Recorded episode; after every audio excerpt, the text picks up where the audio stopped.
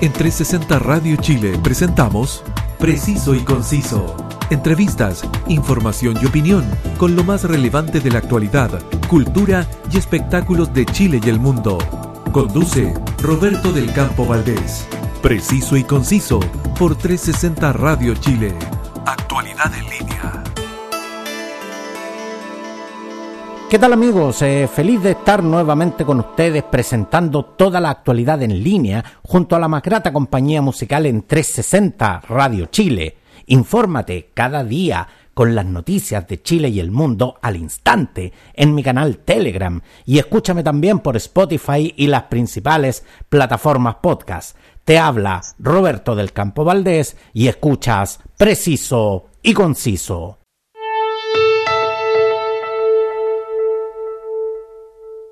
Este jueves 18 de mayo se recuerda y honra a las eh, personas que han fallecido a causa del VIH y se busca también sensibilizar a la población en torno a esta enfermedad para conversar eh, junto a nosotros el activista en VIH, consejero del Observatorio de Políticas Públicas en VIH de la Fundación Savia, al teléfono, Víctor Parra. Muchas gracias, Víctor, por venir a conversar y bienvenido al Preciso y Conciso.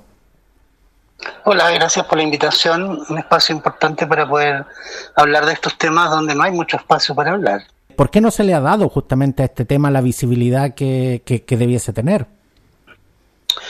Mira, porque desde un, desde un punto de vista político se ha conseguido, dijéramos, el acceso universal a los tratamientos antirretrovirales. Entonces, para la política pública, eso es como el gran logro y ya no hay nada más que hacer, ¿no?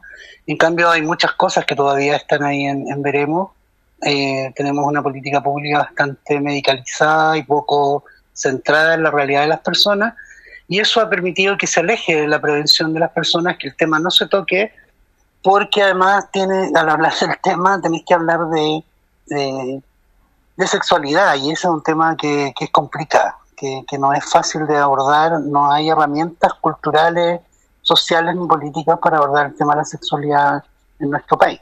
E, exactamente, y resulta increíble en estos tiempos. Y cuando, cuando hablas de eh, una política medicalizada, eh, ¿a, qué te refieres exactamente, Víctor?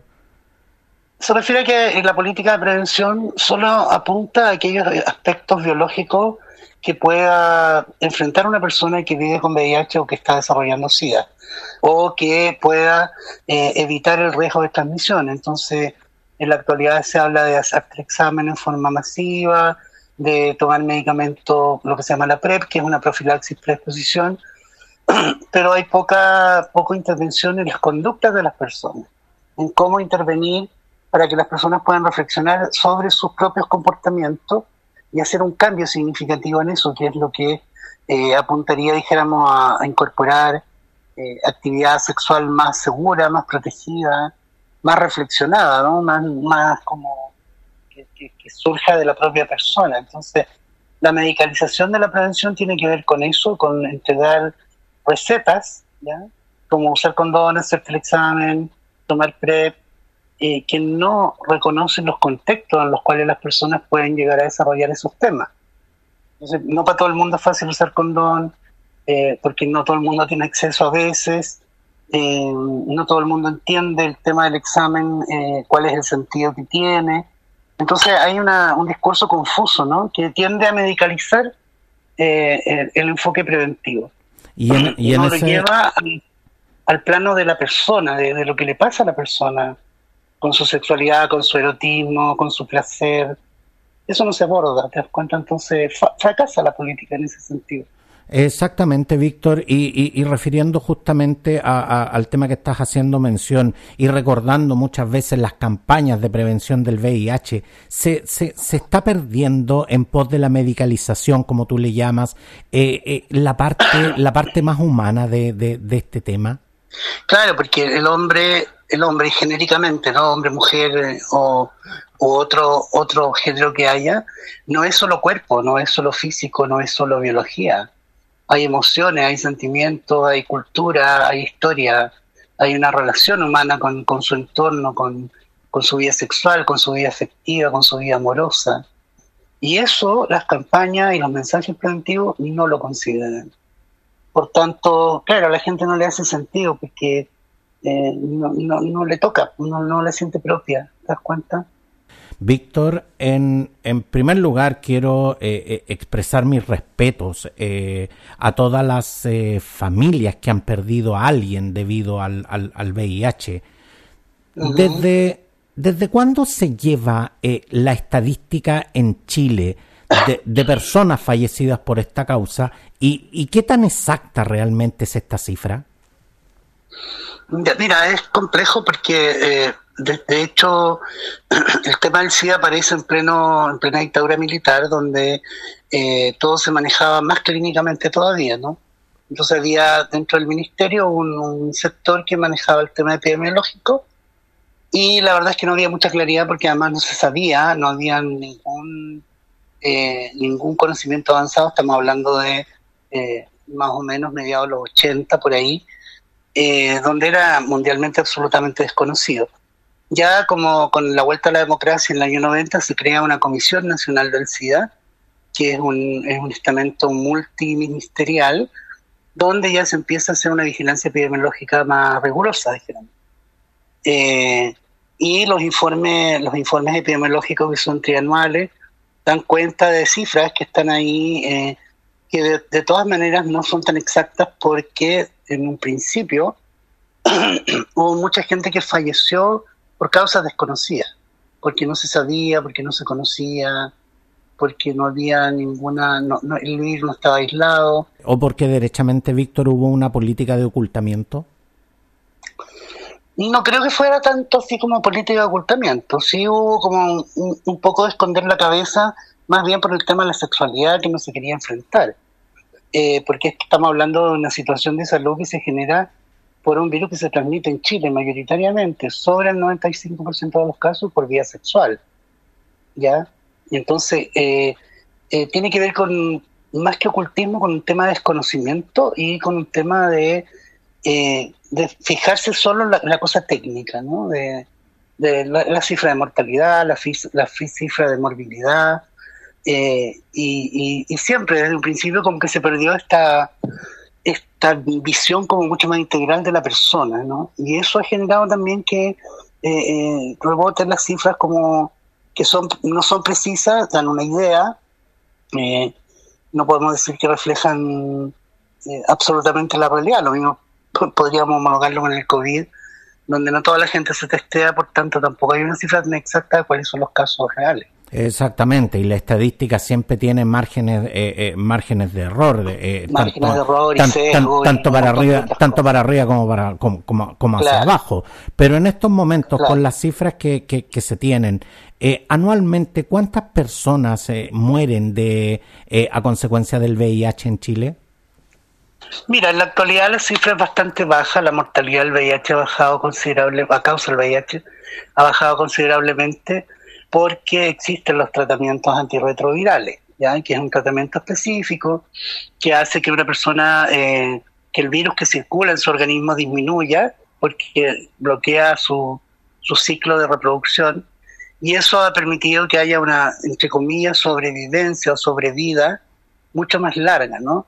Eh, aún así se producen, yo no tengo la cifra exacta, pero es muy baja en comparación a, a los inicios de la epidemia, los años fines de los 80, principios de los 90, donde morían, morían personas, dijéramos, eh, a diario, ¿no? Ahora eh, se produce eso, pero con mucha menos frecuencia. No, no, no, no tengo la cifra exacta porque el boletín epidemiológico eh, correspondiente al año 2020 salió recién hace un par de semanas. ¿ya? No, no, yo personalmente no, no le he echado un vistazo así como, como acuciosamente. Pero, pero sí podemos decir, digamos, aquí y ahora de que hay una tendencia a la, a la, a la baja más que al alza, digamos. A la baja, sí. El problema, el problema radica en que las personas siguen adquiriendo el virus. ¿ya? Si bien no se mueren no, o, tienen menos probabilidad de, de mortalidad ha descendido, los números de cifras de personas que, que adquieren el virus ha ido aumentando y, no, no se ha detenido. Ahora tenemos un vacío con el tema de la pandemia del COVID donde el sistema de salud se paralizó en absoluto en nuestro país y donde todo quedó en stand-by. Entonces los testeos de VIH recién se están reactivando nuevamente. Y junto con otras tantas patologías también. Claro, claro.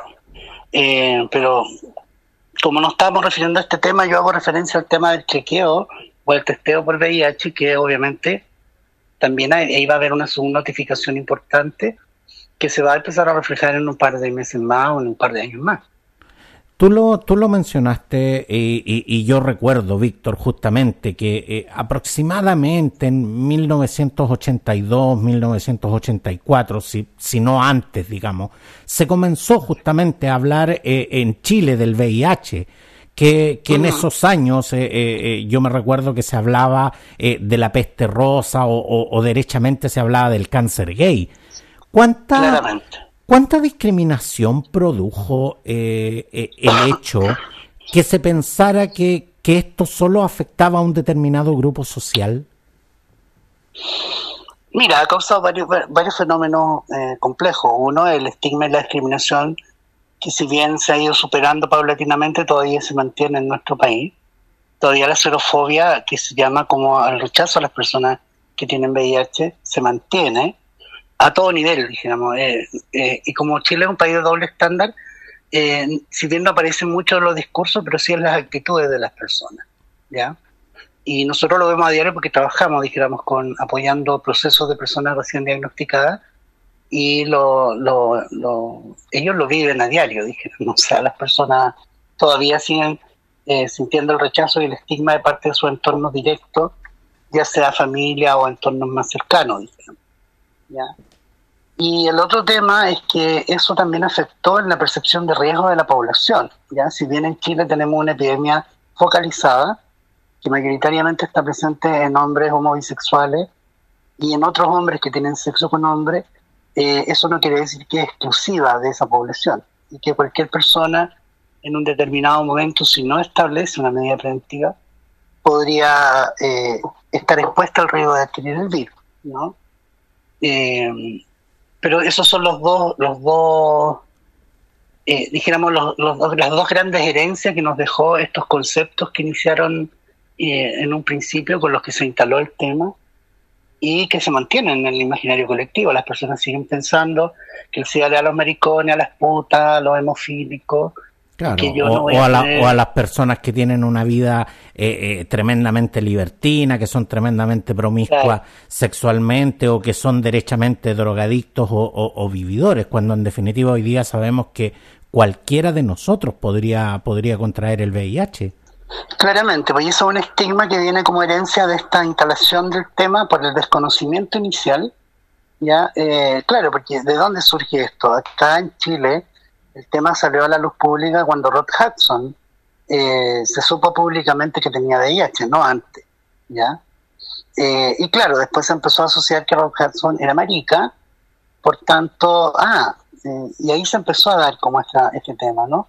Y además no era extraño, porque la, la comunidad más afectada en Estados Unidos, que fue donde mayoritariamente se dio a conocer el tema del VIH, fue en San Francisco. Y la ciudad de San Francisco en Estados Unidos históricamente ha sido una ciudad gay, mayoritariamente. ¿Ya? O sea, en, San Francisco se concentraba todo, eh, toda la comunidad homosexual estadounidense. ¿ya? Y por eso no es, no es raro que desde San Francisco hayan surgido la mayoría de las iniciativas preventivas y como el Candlelight, que también es una situación que surge eh, desde las comunidades homosexuales en San Francisco, porque ya en esa época la gente moría, pero eh, o sea, 100, 200 personas al día. Además, en esa época no había medicamentos, no había nada. Eh, exactamente. Víctor, eh, en mis tiempos, contraer el VIH o, derechamente el, el, el, SIDA era, era, era una sentencia de muerte. Hoy, hoy en cambio, gracias a los avances científicos, el, el VIH es prácticamente una enfermedad crónica. ¿Cuánto, cuánto ha afectado realmente eh, esta percepción de seguridad en la población, en, en lo que son justamente eh, las medidas de, de prevención y de cuidado personal con respecto a esto? Mira, primero, antes de contestar tu pregunta, quería hacer algunas precisiones. ¿ya? No podemos homologar el VIH con el SIDA, son cosas absolutamente distintas.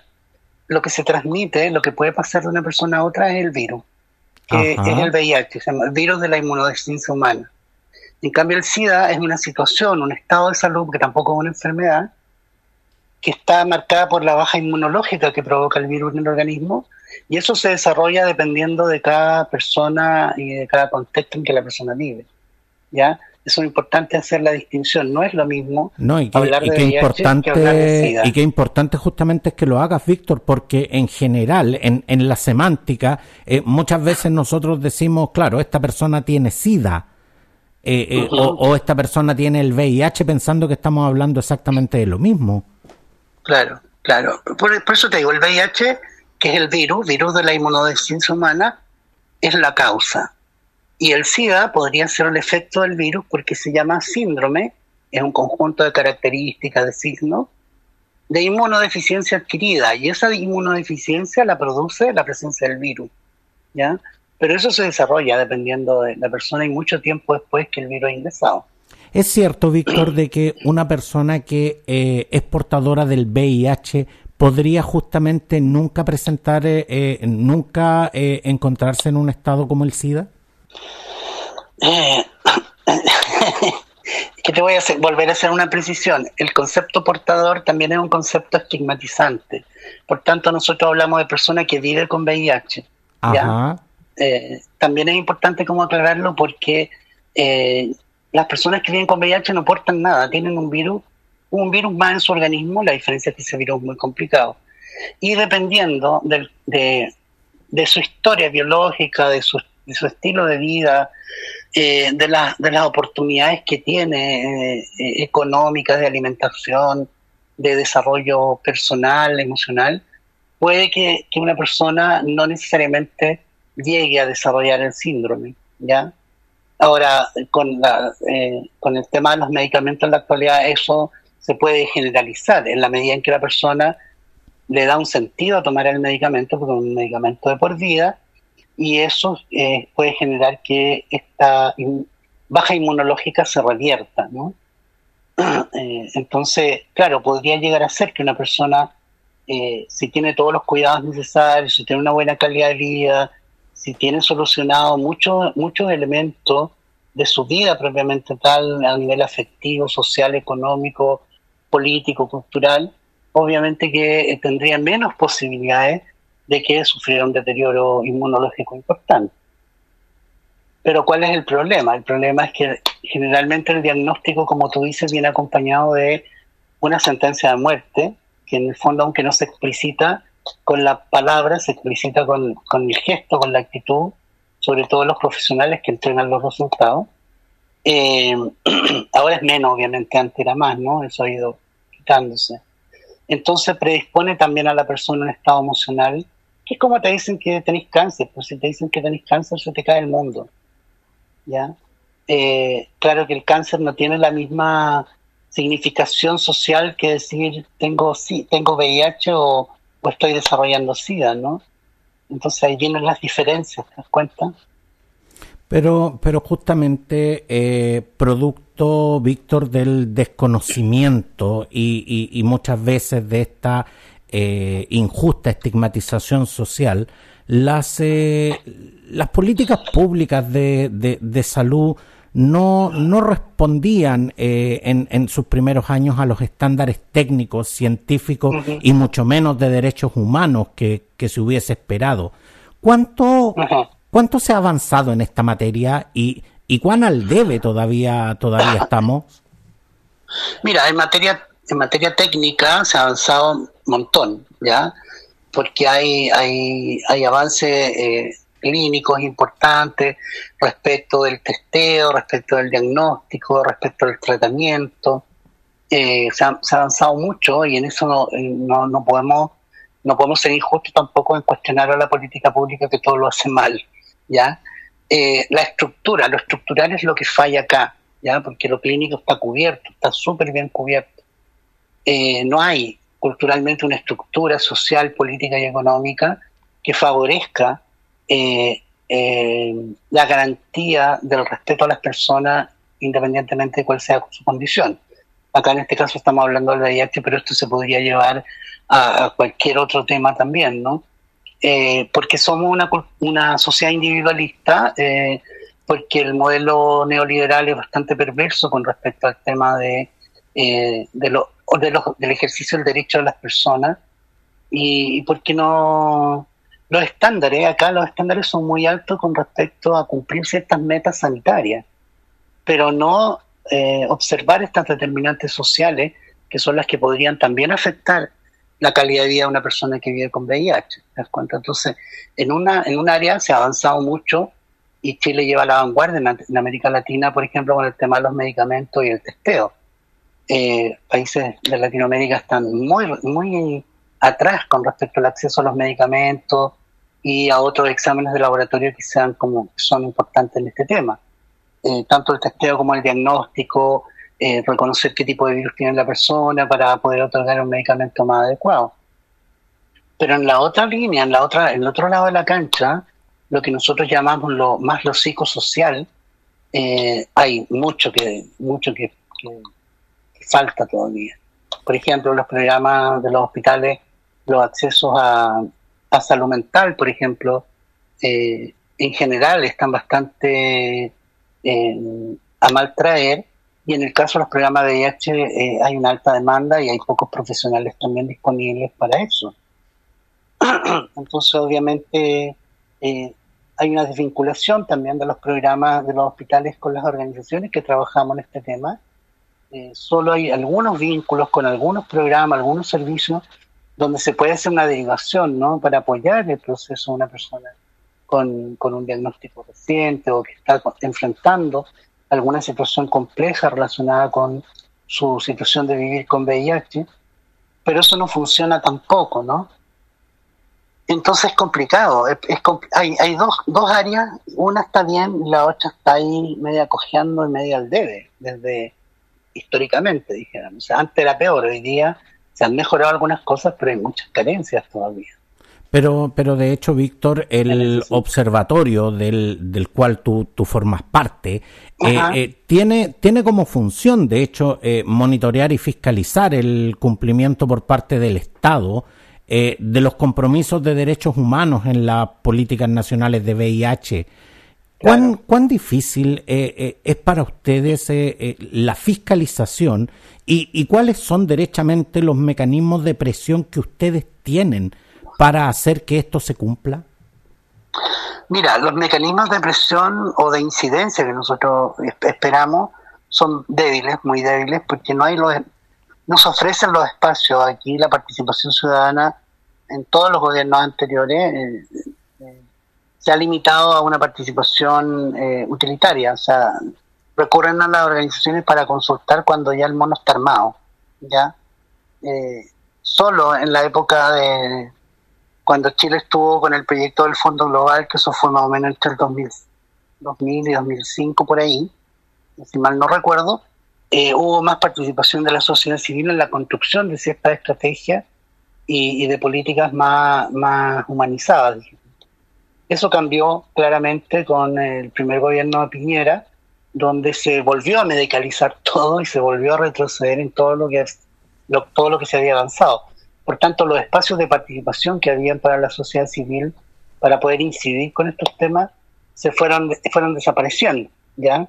Eh, ¿Cómo hacemos nosotros el monitoreo? El monitoreo es a través de eh, recoger la valoración que las personas usuarias de la política pública hacen de ella. ¿Ya? Eh, por tanto, ahí nosotros podemos observar las debilidades y año a año vamos, vamos eh, observando y mirando eh, primero ciertas poblaciones que opinan, que cómo valoran la política y ciertos temas emergentes que van surgiendo también respecto a eh, políticas preventivas. Y nos damos cuenta que la gente, primero, no conoce el tema, no lo maneja, no le llega la información, la información que le llega es absolutamente sesgada, no hay, no hay claridad Todavía no hay ninguna campaña pública que enseñe a poner el condón visualmente, por ejemplo. Siempre se han opuesto a eso los canales de televisión.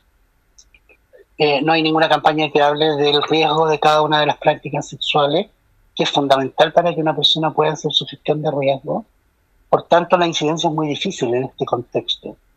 Y nosotros claramente como fundación tenemos puesta la esperanza en que en esta nueva en esta nueva forma de, hacer gobierno y, con la nueva constitución se pueden abrir espacios para que la participación sea mucho más eh, sea eh, definitivamente incidente. Pero nos, hemos topado con una muralla así como exactamente se, se, han topado con toda eh, con toda una serie de dificultades y por supuesto con un montón de obstáculos eh, tanto políticos como económicos y, como sociales, digamos, dentro, de, dentro de todo este tiempo. falta de voluntades políticas, falta de recursos económicos, eh, falta de espacio, como te decía yo, para al principio, para hablar de estos temas de una manera eh, más reflexiva, más, más profunda, ¿no? De, picar fino, de hilar fino, ahí como... como, claro, yo te puedo decir que Chile, dentro de los países de Latinoamérica, si bien el que tiene un aumento mayor de casos, el que tiene una mejor respuesta preventiva. Eh, pero esa respuesta preventiva que, es la mejor de Latinoamérica también tiene muchas fallas, también tiene muchas debilidades. Eh, eh, exactamente, todo, todo es perfectible en definitiva. Pero, pero justamente, Víctor, ayer la Convención Constitucional presentó oficialmente el borrador constitucional y en materia de salud eh, eh, señala que eh, toda persona tiene derecho a la salud y bienestar integral, incluyendo su dimensión física y mental. Y, también señala, porque, porque de hecho lo, lo, estuve revisando hoy en, mientras, mientras revisaba el borrador, eh, también dice que el Estado deberá proveer las condiciones necesarias para alcanzar el más alto nivel posible de la, de la salud, considerando eh, en todas sus decisiones eh, el impacto de las determinantes sociales y ambientales sobre la salud de la población. De aprobarse, Víctor, el 4 de septiembre esta, esta Carta Magna, ¿Cuáles son las políticas públicas y las actualizaciones que debiera incorporar nuestro sistema de salud en, en, favor de las personas que viven con VIH? Mira, primero, como te decía en un principio, eh, cambiar el enfoque, el enfoque de salud, eh, que no sea solo saludista, sino que sea biopsicosocial. Ese enfoque hace falta y reforzar lo psicosocial, porque lo bio ya está listo, digamos. Eh, entonces la política pública de prevención y de atención integral en VIH debería reestructurarse en la medida que considerara estos aspectos que no son biológicos ni físicos, sino que son más bien son emocionales. Por eso tenemos la, tenemos la confianza de que eh, esta nueva visión de salud, que la, salud esté garantizada como un derecho, cosa que antes no, no era, eh, pueda abrir esta puerta, eh, porque también a nosotros nos interesa la participación, el grado de participación que esta nueva constitución le brinde a las personas, a las personas eh, comunes y corrientes, ¿no? al hijo del vecino que pueda ir y opinar y, que la política pública considere su opinión en su propia construcción, porque si no, vamos a seguir con una política pública estandarizada, eh, medicalizada y que no le hace sentido a las personas. Entonces esos son los retos y los desafíos en este nuevo contexto de la, de la nueva constitución, ¿no? O sea, vamos a tener que seguir trabajando y seguir insistiendo con las autoridades para abrir espacios de participación que sean realmente incidentes. Víctor, este es el desafío. Exactamente, y un, y un desafío que, que por supuesto esperamos, esperamos que se logre en, en pos eh, eh, de, de, todos y cada uno de nosotros. Nadie, nadie sabe eh, cuándo eh, podría tocarnos a nosotros enfrentar una realidad como esta. Y la verdad es que el sistema de salud tiene que ser justo y equitativo para todos. Y sobre todo, nunca perder la visión humana. No son no estamos no estamos hablando de estadísticas estamos hablando de personas. Y, y, como, como decimos nosotros no estamos hablando de casos estamos hablando de seres humanos son distintamente de la situación que enfrenten son seres humanos que tienen toda una carga social emocional que viene con ellos ¿cachai? entonces esas son las cosas que son los desafíos que nosotros levantamos y que nosotros enfrentamos y que insistimos como pulga en la oreja en el espacio que tenemos para poder plantear estos temas. Por eso yo agradezco mucho la invitación que tú me haces, porque yo a través de mí, yo traigo la voz, dijéramos, de, de nuestra fundación, ¿no? Exactamente, y, y, por supuesto, siempre, siempre los micrófonos de, de, preciso y conciso están abiertos, están disponibles para visibilizar esta y, y otras eh, eh, diferentes realidades. Víctor eh, Parra, activista en VIH, consejero del Observatorio de Políticas Públicas en VIH de la Fundación Sabia. Muchas gracias por venir a conversar con nosotros y por supuesto que, que quedas invitado a, a regresar cuando quieras y, a seguir conversando sobre, sobre estos interesantes temas. Muchas gracias, eh, Víctor. Gracias a ti. Un abrazo.